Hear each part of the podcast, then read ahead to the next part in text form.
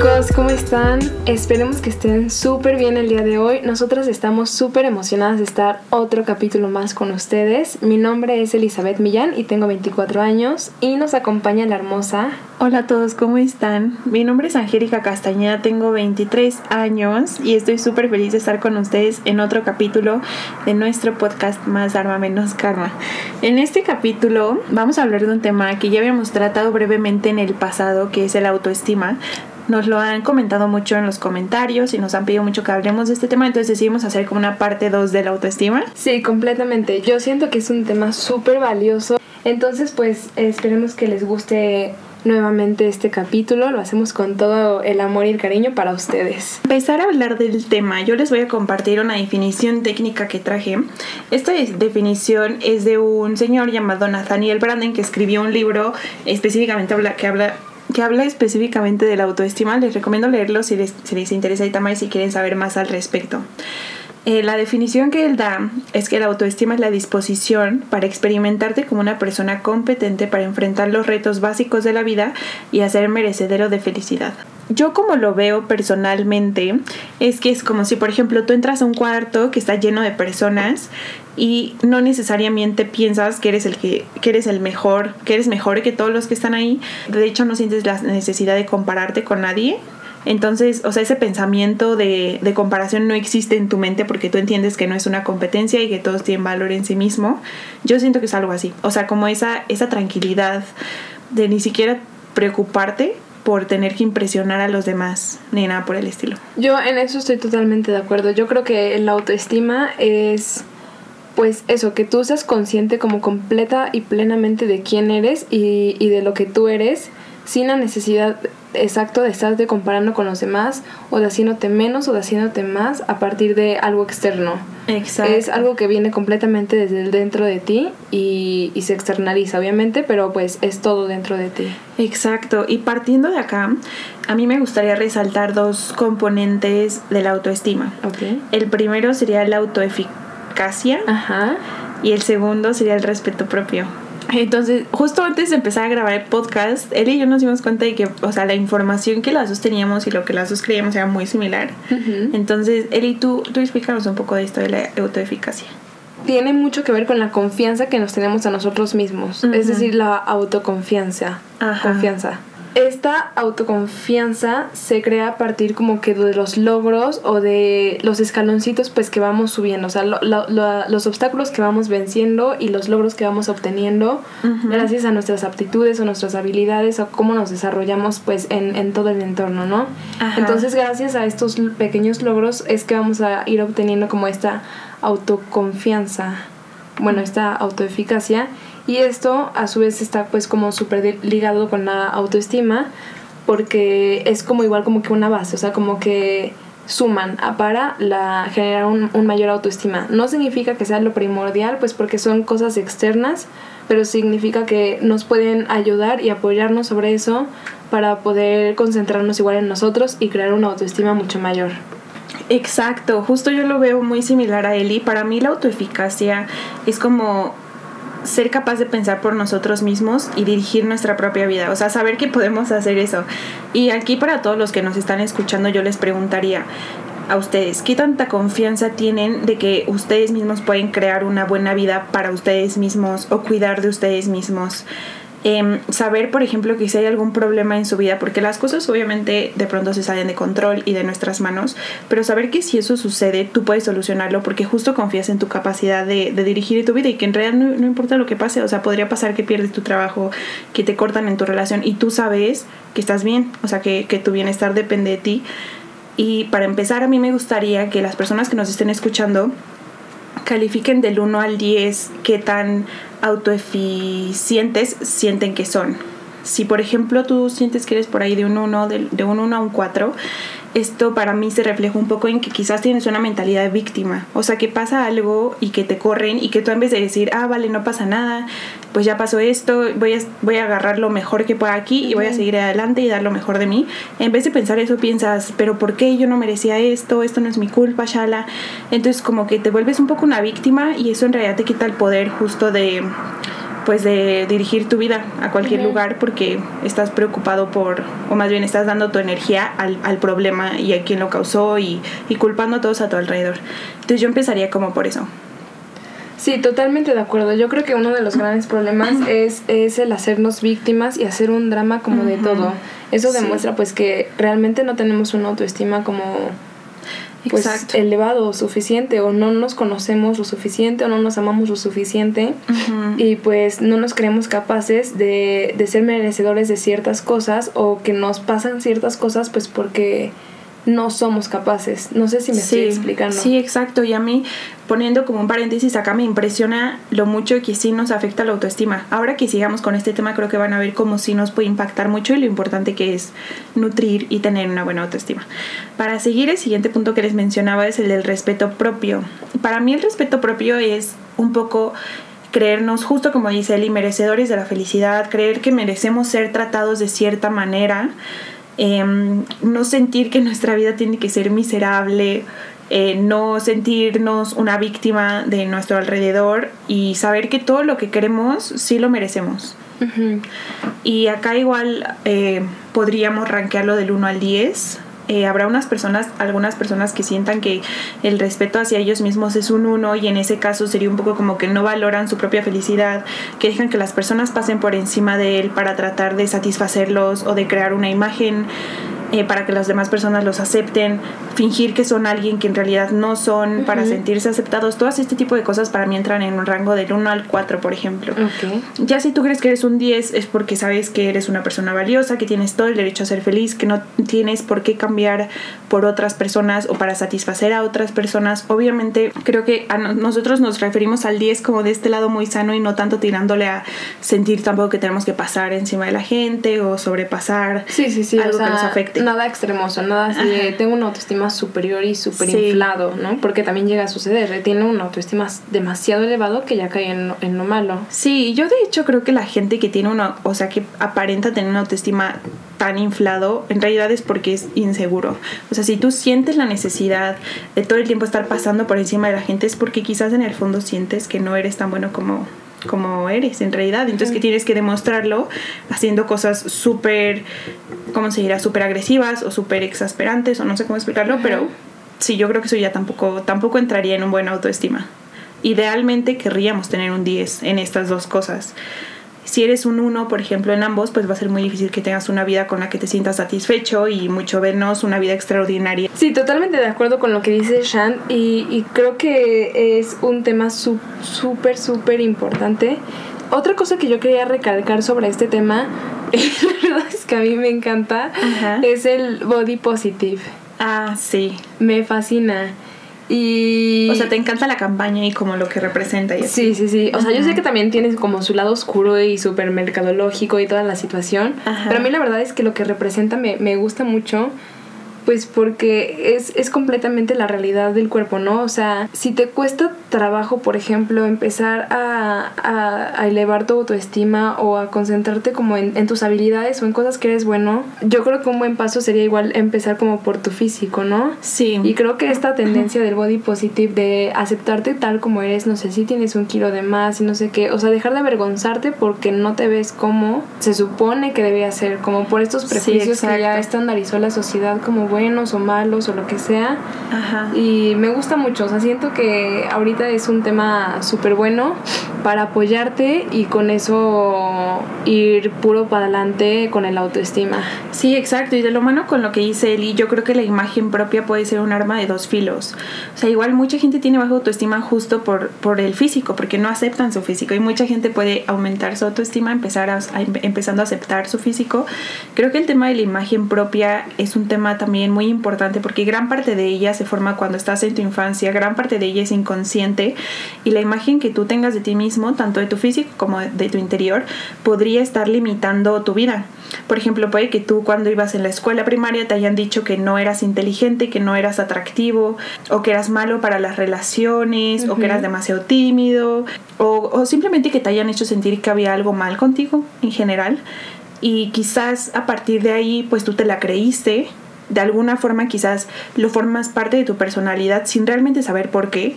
y ya que eres grande, pues lo haces parte de ti y es muy difícil en, realidad entender o siquiera empezarte a plantear por qué piensas eso de ti mismo, pero ya que te lo empiezas a plantear y de pronto empiezas a, a pensar como en las situaciones que te dejaron impresiones fuertes y negativas y que te marcaron en la infancia, puedes eh, empezar a cambiar esta percepción y darte cuenta de que en realidad todo, todo lo que tú creas de ti mismo, e inclusive tu personalidad, o al menos esta es mi opinión, inclusive tu personalidad, las cosas que crees de ti que no te gustan, las puedes cambiar. Tu, tu forma de ser es moldeable, la imagen que tú tienes de ti mismo es completamente moldeable. Claro que toma esfuerzo, y no recuerdo en qué capítulo estamos hablando de esto, pero es, es que es un tema también de que ya estás muy acostumbrado a ir a esos pensamientos negativos en tu cabeza. Si tú estabas acostumbrado a desde chico, desde que tenías 10 años, verte en el espejo y decir, soy feo, y haces eso hasta, hasta ahora, hasta que tienes, por ejemplo, nosotras 23, imagina lo difícil que es empezar a ir, en contra de eso y adoptar una nueva idea.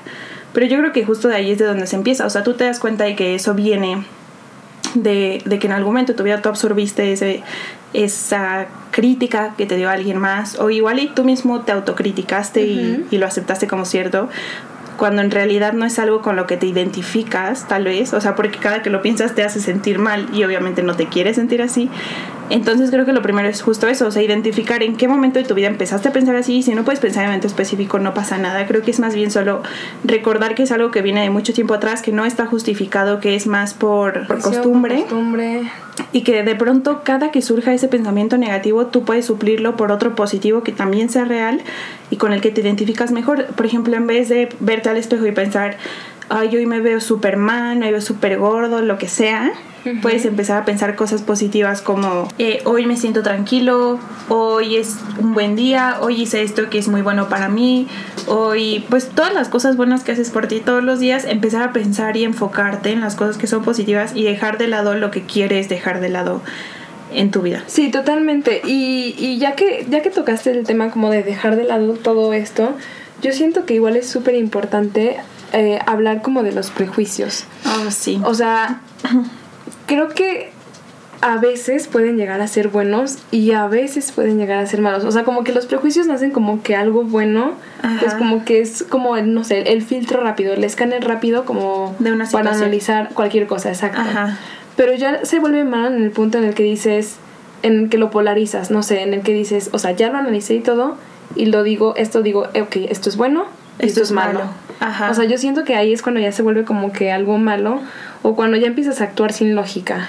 Ajá. Y cuando haces como ya suposiciones para darte seguridad, ¿no? O sea, como que esto de los prejuicios siento que puede, o sea, totalmente atacar a nuestra sociedad completamente. Sí, yo estoy de acuerdo. Y justo este tema de los prejuicios y de la autoestima, yo quiero resaltar que no es algo externo que todo tiene que ver con, con quién tú eres, tú eres y con lo que crees y lo que crees que mereces.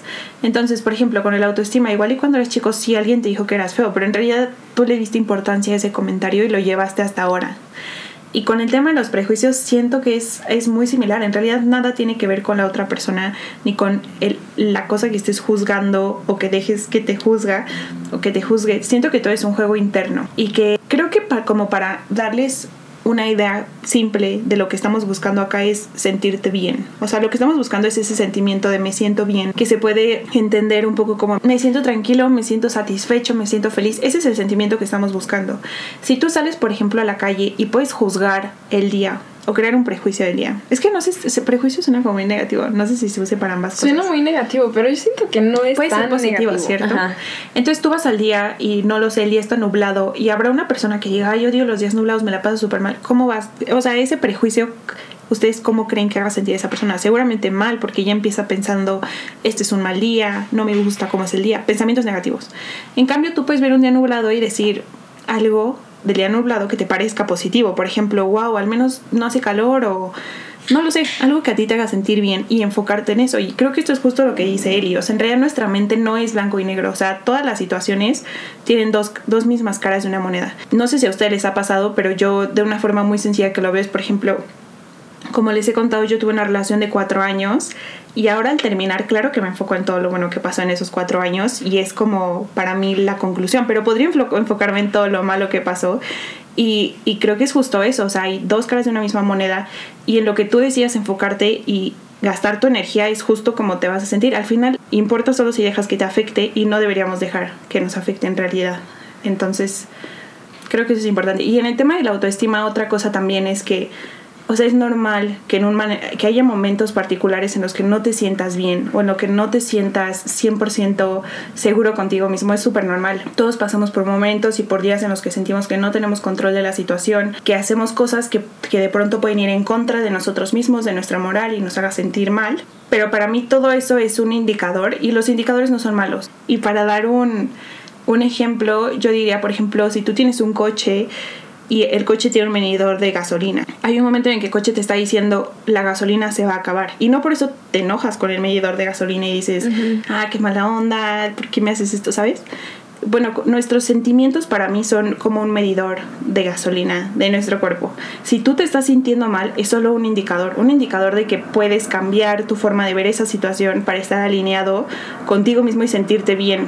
Entonces, si tú te estás sintiendo mal, tampoco condenes ese sentimiento, porque en realidad es una oportunidad de entonces decir, ah, ok, me estoy sintiendo mal por esto y por esto y por esto, y puedo empezar a cambiar mis pensamientos y mis sentimientos respecto a esto algo positivo y en el futuro ya no me va a afectar y cada vez va a haber menos cosas que te afecten y obviamente siempre va a surgir algo nuevo, algo nuevo que mejorar, algo nuevo, un nuevo pensamiento que cambiar y lo que sea, pero pues creo que ese es justo el camino de, de, de la mejora continua o del crecimiento.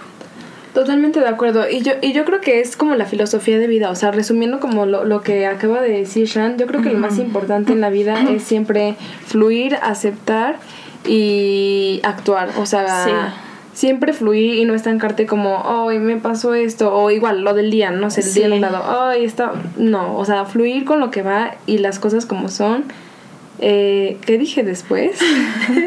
aceptar. Ah, claro, aceptar, pues sí, obviamente, ya estás ahí, ¿qué te queda? Aceptar, obviamente. Ajá. Y, y, y reconocer pues los hechos, lo que está pasando, me refiero en todo sentido, o sea, externo, interno, personal, en relaciones, en todo y actuar, obviamente. No te gusta eh, algo, necesitas cambiar algo de ti, tu medidor de gasolina te está diciendo, aguas, estoy súper enojado por esto y voy a reaccionar de este modo, entonces actuar, no sé. Sí. Bueno, yo les tengo algunos tips para mejorar la confianza, de regresando al tema como de la autoconfianza y la autoeficacia y todo eso. Y están muy, bueno, a mí se me hicieron súper sencillos, son solo tres tips. Eh, el primero es la solución rápida. O sea, esto es para, obviamente, para mejorar tu confianza y con eso mejorar tu autoestima. Que siempre visualices tu éxito cuando estás haciendo algo difícil. Yo, por ejemplo, practiqué gimnasia de más pequeña y, e iba a competencias y toda la cosa. Y una tarea, una actividad que siempre nos, nos, ponía nuestra entrenadora cuando ya estábamos en las competencias, pues porque obviamente éramos niñas y, íbamos contra otros gimnasios, contra otras delegaciones y nos poníamos bastante nerviosas. Era siempre como antes de empezar como a competir nuestro equipo y a, y a pasar por algún aparato, nos decía que cerráramos los ojos y que nos visualizáramos haciendo nuestra rutina perfectamente como a nosotros nos gustaría y haciéndolo increíble. Ajá. Y ya una vez que nos visualizábamos y todo, pues obviamente ya empezábamos a concursar, no sé, nos empezaban a llamar y, ya nos tocaba, nos tenía que tocar. Ajá. Y eso siento que era súper bueno, o sea, porque de verdad te visualizabas y una vez que ya lo tienes en la mente, ya solo, te queda, ya solo le queda al cuerpo hacerlo y obedecer. Eso que dice Eli es súper interesante. Justo en algún momento leí un libro en el que Michael Phelps cuenta cómo fue que ganó una de sus primeras carreras y lo que él justo decía es que él se visualizaba todo el tiempo en la carrera y entonces cuando llegó la carrera, pasó algo que él no había contemplado, que fue que se le filtró el agua en los gogles. Entonces él no veía nada. Pero como ya había visualizado el camino tantas veces y obviamente había practicado, no le importó, ¿sabes? O sea, no podía ver nada, pero no le importó porque sabía cómo se sentía seguir el camino y simplemente siguió, lo hizo todo con los ojos cerrados y ganó la carrera. Y creo que eso es justo lo importante visualizarte, que ya te sientes cómodo en un lugar en el que sabes que vas a estar bajo presión y que va a ser muy nuevo y que va a haber muchas cosas que te hagan sentir diferente o que te hagan sentir incómodo. Pero como tú ya lo familiarizaste, ya visualizaste de pronto que va a haber gente a tu alrededor, entonces te vuelves cómodo como con esa idea y ya te, te vuelve como familiar y puedes estar más relajado. Yo sí creo que es súper importante. Totalmente. Y yo creo bastante, perdón, en el poder de la visualización. O sea, ahora que ya lo menciono y que tú lo remencionas, como que me cae mucho más el 20 de que el poder de la visualización, o sea, sí existe. Yo de niña seguro, seguro que decía, esto es una basura, ¿no? Ajá. Pero, o sea, ahora que lo veo, sí lo he hecho muchas veces y entre más detalles y, y más seguro estés como de la meta y más trabajes en ello y más lo visualices, de verdad que es como así, puff, Sí, ahí está. Sí, exacto. El segundo tip que les traigo es creer en tu capacidad de mejorar. Eh, es enfocarte, tú conocerte, conocer tus capacidades y talentos y saber cuáles, con cuáles naces y cuáles puedes desarrollar. Muchas veces, no sé, nos ha pasado que no, tal vez Shan y yo un día vamos al parque y decidimos jugar básquetbol y tal vez a Shan se le da muy bien el básquetbol, ella tiene ese talento desarrollado, es innato su talento. Y tal vez yo no lo tengo tanto, pero aquí el problema es cómo yo creo en esa capacidad de mejorar.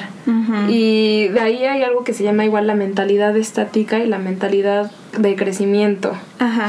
Esta mentalidad estática es, yo decido como, ¿sabes qué? Creo que yo no tengo el mismo talento que tú. O- ahí obviamente me estoy comparando para empezar y veo que yo no encesto ni una y no doy una y digo, no, no soy buena en esto, yo no lo quiero volver a hacer nunca. Ajá. Eso es como una mentalidad estática. O sea, decir, no soy capaz, estas habilidades yo no las tengo y no las puedo desarrollar. Y la mentalidad de crecimiento es seguir intentando y seguir intentando y creer que puedes desarrollar nuevas habilidades. Pues porque todos podemos desarrollar nuevas habilidades. Sí, sí. y de hecho tiene hasta una explicación científica de las neuronas y no sé qué, y de las personas exitosas tienen más uniones de estas neuronas y mil cosas. Ajá. Pero esas ya después se las dejamos en nuestras redes sociales. Sí, yo creo que lo que dice Eli es 100% cierto y creo que es que de nuevo volvemos al, a esta idea de tienes que pensar cosas que a ti te hagan sentir bien y que hagan sentir que puedes seguir adelante. Depende con quién lo compares, ¿sabes? Igual y si tú eres muy buena jugando baloncesto y te comparas con alguien que es malo, pues si dices, wow, soy súper buena, soy la mejor, este es mi deporte, pero te comparas, te comparas con Michael Jordan y dices, no inventes, apesto. O sea, todo el punto, el punto de partida depende también de ti. Entonces yo creo que es un poco esto también, ser muy subjetivos y saber que la realidad es súper subjetiva y que lo que tú creas, eso es lo que, lo que va a suceder en realidad. Sí, totalmente. Y el tercer tip es la, bueno, practicar el error. Es esto de fallar y seguir intentando y seguir intentando y, y perseverar, ¿no? Pues porque justamente estos fallos son los que te hacen como crecer y mejorar en los, en los siguientes desafíos, pues de una mejor manera, o sea, como que tú ya tienes callo. Es, es Sí. como, no sé, los, los, los pescadores en, en, en cualquier lugar de pesca. Imagínense, a la que hayan ido a alguna playa. Ajá. Pues obviamente, si, met- si metes ahí a un turista, seguramente se va a picar las patas con un erizo, no va a poder pescar ni un solo pez ni nada. Y los pescadores no, no nacen sabiendo cómo pescar, ni mucho menos. O sea, ellos Sí. igual es práctica y error, práctica y error. Seguramente también tienen sus pies todos raspados de erizo, pues por de tantas veces que, Que han lo han- chocado con alguno, ¿no? Ajá. Hasta que ya aprenden cómo se ve, cómo se siente, cómo evitarlo, cómo cualquier cosa. Sí, exacto, me gusta esa. Yo un consejo también que les traigo acá entre los de Eli, eh, y que creo que va un poco de la mano con la, con la visualización, Ujú. es empezar, si de pronto tú un día te sientes súper mal, empezar con tu propia fisiología. Entonces tú pregúntate a ti mismo cómo se vería una persona que es segura de sí misma y que, y que tiene confianza en sí mismo, cómo se ve físicamente. Y, y trata de cambiar tu postura a cómo se ve esa persona para que empieces como a, sentirte un poco así y, a como entrar en el personaje. Eso está totalmente cierto. Yo muchas veces cuando tengo, ahorita que lo comentaste, cuando tengo momentos de crisis, o por ejemplo cuando me tocaba exponer en la escuela, en el trabajo, en lo que sea, como que yo agarraba el personaje y decía, yo me visualizo como así una super ejecutiva de una empresa transnacional, no sé qué. Ajá. Y era como que así, literal, agarraba el papel, en el papel, ajá. Y era como mi bolsita, mi libreta, no sé qué, mi pluma, hablaba así, derecha, la mano, no sé qué. Y me la creía, de verdad me la creía.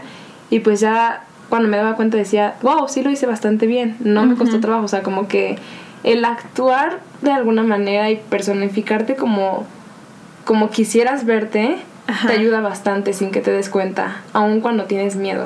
Sí, sí, eso es súper bueno. Yo creo que es súper importante siempre en la vida eh, atender a nuestro cuerpo y atenderlo como que en las cuatro áreas, en la física, en la mental, en la espiritual y en la emocional. O sea, siento que estas cuatro áreas son fundamentales para nuestra vida. Y siempre estar agradecido pues con todos los desafíos que tenga la vida para que aprendamos y crezcamos y todos los momentos porque todos nos, nos ayudan y existen por algo, ¿no? Y esa, eso de no tomar los errores y como permanentes y sentirnos víctimas. O sea, nada es permanente, todo fluye. Sí, exacto. De la mano con lo que hice Eli, yo les quiero compartir los seis pilares de Nathaniel Branden, que es la persona que les comenté del libro anterior. Y estos para él son los seis pilares para poder eh, construir una autoestima positivo. El primero es vivir conscientemente y esto se refiere a, a pensar si realmente estás consciente del, del comportamiento y pensamientos que tienes sobre la vida que te rodea y si eso en realidad hace sentido.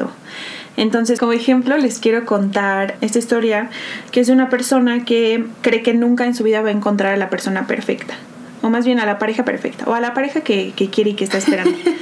o sea, la razón que esta persona da es pues porque nunca la ha tenido. Ya ha tenido muchas parejas y ninguna de ellas ha sido la, la perfecta. Y entonces esto yo lo vivo, lo, lo, relaciono mucho con vivir conscientemente, porque si tú lo piensas, o sea, en nuestra vida yo no digo, por ejemplo, nunca voy a poder ir a Nueva York. ¿Por qué? Pues porque nunca he ido a Nueva York. O sea, he ido a muchas otras ciudades, pero nunca he ido a Nueva York. Entonces nunca voy a ir a Nueva York. Esto es exactamente lo que esta persona está diciendo. Está diciendo, nunca voy a tener a la pareja que quiero. ¿Por qué? Porque nunca la he tenido. He tenido otras, pero nunca he tenido la que quiero. Entonces, yo, yo lo que quiero compartirles acá es un poco ser muy reflexivos sobre la forma en la que están pensando y de si eso en realidad tiene sentido o si nos está limitando. La segunda es aceptarte a ti mismo y acaba pues mucho de lo que hemos hablado. Ya si tú te juzgas todo el tiempo de forma negativa si criticas constantemente lo que no te gusta de ti obviamente si estás dando tu energía para las cosas negativas pues eso es lo que vas a sentir y eso es lo que va a seguir reproduciéndose. Justo el otro día leí también en otro libro que si tú piensas en algo ese pensamiento se multiplica y crea una cadena entonces, por ejemplo, si tú empiezas a pensar, me veo muy mal hoy, ese pensamiento empieza a crear una energía que atrae pensamientos similares. Por ejemplo, no quiero que nadie afuera me vea porque no quiero que piensen cosas malas de mí, este, me siento muy mal. Y entonces empiezas a crear una cadena de pensamientos negativos. Y mi tip aquí es no le des más gasolina a ese sentimiento negativo. Si tú ves que lo empiezas a hacer, cambia de pensamiento a uno positivo y empieza a alimentar ese y te vas a sentir mejor. El tercero es la responsabilidad por ti mismo, que es pues ser responsable de tus decisiones, de tu vida, no solo por las partes buenas, sino también por las partes malas y aceptar que pues que tú has creado este camino y que está en tus manos y a partir de ahí pues empezar a crear el camino que tú quieres. La cuarta es ser asertivo contigo mismo y esto es, va muy de la mano con lo anterior, también es ver qué tan asertivo eres con tus propios valores, metas, deseos, etcétera. Si tú tienes una meta, respeta esa meta. Si tú tienes límites para ti mismo, respétalos porque lo mereces y porque sabes que ese es el camino en realidad para lograr ser la persona que quieres ser. La quinta sería vivir con propósito que es encontrar un propósito en tu vida, algo que, que sea importante para ti, que vaya más allá de ti mismo, que vaya más allá de un deseo eh, terrenal de preferencia. Y también esto lo podemos ver mucho con nutrir tu vida espiritual. Y ya tenemos varios podcasts que hablan de eso así que se lo recomendamos. Y por último, para terminar, es la integridad personal. Y esto es ver si vives a tus propias expectativas o, o, si luchas por alcanzar tus propios sueños, metas, si estás alineado con tus valores. Ya para cerrar como esta cápsula de que en realidad estos son más tips, estos seis pilares, pues son cosas que puedes poner en práctica para mejorar tu autoestima. Y otra cosa que yo diría acá es que si tú en este mismo instante te sientes mal, pues te sientes frustrado, te sientes enojado, no te aceptas a ti mismo. No trates de pasar de me siento mal y me odio a wow, me amo, soy lo mejor del mundo. Creo que también en, en, los, o sea, en nuestra forma de pensar hay caminos, así como yo no puedo llegar de aquí a Guadalajara en un paso, no puedo llegar de aquí a un pensamiento que jamás he experimentado en un paso. Creo que lo que puedes hacer es ver, si tú te sientes mal en este momento, piensa en un momento en el que te hayas sentido mejor que ahora, aunque sea un poquito mejor. Enfócate en ese pensamiento y entonces ya subiste un escaloncito en esa, en esa, en esa vibración y ya te sientes un poco mejor y de ahí puedes ir subiendo poco a poco pero sí creo que tienes que irte familiarizando con estos sentimientos, conocerte mejor para entonces ya llegar a un momento en el que creas que sí vales por ti mismo y que sí tú eres el responsable de tu vida y estás siguiendo tus metas y tus sueños y que sea muy real y que no, no tengas que fingir. Entonces creo que sí es, es, es un proceso de escaloncitos. Totalmente de acuerdo. Y, y sí, yo siento que darle la entrada a estos pensamientos negativos O sea, está bien tener los pensamientos de todo tipo, negativos o positivos. Lo que no está bien es engancharte y acorralarte a ese pensamiento, no, no sé cómo no sé cómo explicarlo. Sí, o sea, como yo limitarte a eso. Ajá, exacto. Yo una manera igual que, que, tengo como justo con esos pensamientos negativos porque muy frecuentemente los he llegado a tener. Un día lo tuve tanto, tanto, tanto que casi se hace realidad. Estaba con Shant, que yo todo el camino pensé, se me va a caer un ladrillo en la cabeza. No tengo idea por qué pensaba eso. Y literal, casi se nos cayó un ladrillo en la cabeza. Sí, él puso mi vida en peligro con su mente. Entonces, de verdad, tus pensamientos son acciones que atraes. O sea, quieras o no, de verdad el universo conspira y eh, piensas lo que atraes y atraes lo que piensas. Sí, algo muy bueno de esto que menciona Eli es que los pensamientos no, no, son instantáneos. O sea, si yo pienso ahorita y realmente siento algo como no inventes me van a saltar, no van a entrar ahorita a saltarnos. Y esa es una gran oportunidad para nosotros. el momento en que Eli pensó ese pensamiento de que le iban a caer ladrillos en la cabeza, ella, ella debió darse cuenta de que ese pensamiento no estaba alineado con ella, que no tenía sentido. Había muchas formas de cambiar de enfoque, pero Eli no lo hizo y lo seguía alimentando y se enfocó en el ladrillo. Así tú también puedes empezar a enfocarte. Habrá sentimientos que te hacen sentir muy bien. Agarra esos sentimientos, recuérdalos. Cuando yo para mí siento que esos sentimientos son muy especiales porque te ayudan a volver a ese lugar y a traer más sentimientos similares. Si tú te sientes triste, o si estás teniendo un pensamiento muy negativo, trata de no alimentarlo más hasta que se vuelva realidad, porque eso va a suceder. Y creo que también algo que hay como una idea en todo esto de que los sentimientos o los pensamientos no crean tu realidad, es que muchas veces la realidad no, no sucede tal cual. Por ejemplo, en este caso a Eli y a mí no nos cayó una dura en la cabeza, casi nos cae, no nos cayó. Pero Eli probablemente experimentó el mismo miedo del que tenía miedo cuando estaba pensando para mí funciona algo así. O sea, si tú estás sintiendo algo negativo, puede que tú lo veas en una situación específica, por ejemplo, que tu novio te va a hacer infiel. Puede que tu novio no te sea infiel, porque tú no tienes poder sobre, sobre, sobre tu novio, pero ese sentimiento lo vas a sentir en el futuro, quieras o no, porque tú lo estás atrayendo. Y yo se los digo porque yo lo experimenté. O sea, yo en mi relación de cuatro años por mucho, mucho, mucho tiempo pensé que mi exnovio me iba a ser infiel, no sé por qué. O sea, como que tenía esta idea detrás de mi cabeza. Y creo que también es un tema mucho de inseguridad y que venía mucho de mis relaciones pasadas y tal, muy de la mano con ese tema. Y después, cuando empecé a aprender de todo esto, como del poder del pensamiento y tal, dije, no inventes, ahora me va a ser infiel solo porque lo estoy pensando. Y no, o sea, al final no me fue infiel, pero esa sensación de me va a ser infiel, los dos sí la vivimos, porque yo sí llegué a dudar de él. Al final, eh, sí, sí llegó una situación en la que yo viví justo esa situación, como si me hubiera infiel, pero no me fui infiel, pero yo viví los sentimientos tal cual que dije, wow, o sea, yo misma creé mi propia realidad y sin querer también afecté la de él, pues por todo este caos que creé. Si tú te enfocas en un sentimiento negativo que va a venir en el futuro, probablemente lo vas a experimentar, aun si no sucede en tu realidad, porque tú sí creas tu realidad tuya, aunque en el exterior tal vez eso no suceda, estás creando, creando tu propia realidad. Sí, y yo un tip que traigo justo para, para estos pensamientos negativos, es que yo lo, igual, es visualización. Yo los visualizo como si fueran, no sé, mosquitos molestos. Ya sabes, el típico mosquito molesto que te sale en la noche y lo escuchas zumbando pues es como ese pensamiento negativo, ¿no? Que de la nada lo escuchas sumando. En ese momento tú decides si, si echar raid, si pararte y matarlo, si darle una sacudida con la mano para que te deje de molestar, cualquier cosa que tú optes por hacer con ese mosquito. Sí. Pero es lo mismo que tienes que hacerlo con los pensamientos negativos, o sea, no engancharte y darles con manotazo y next, o sea, luego luego pensar en cualquier otra cosa que se te venga a la mente. Sí, de acuerdo, y justo como dice Eli, los pensamientos son como esos, y son como nubes, creo que ya lo habíamos dicho también también la meditación.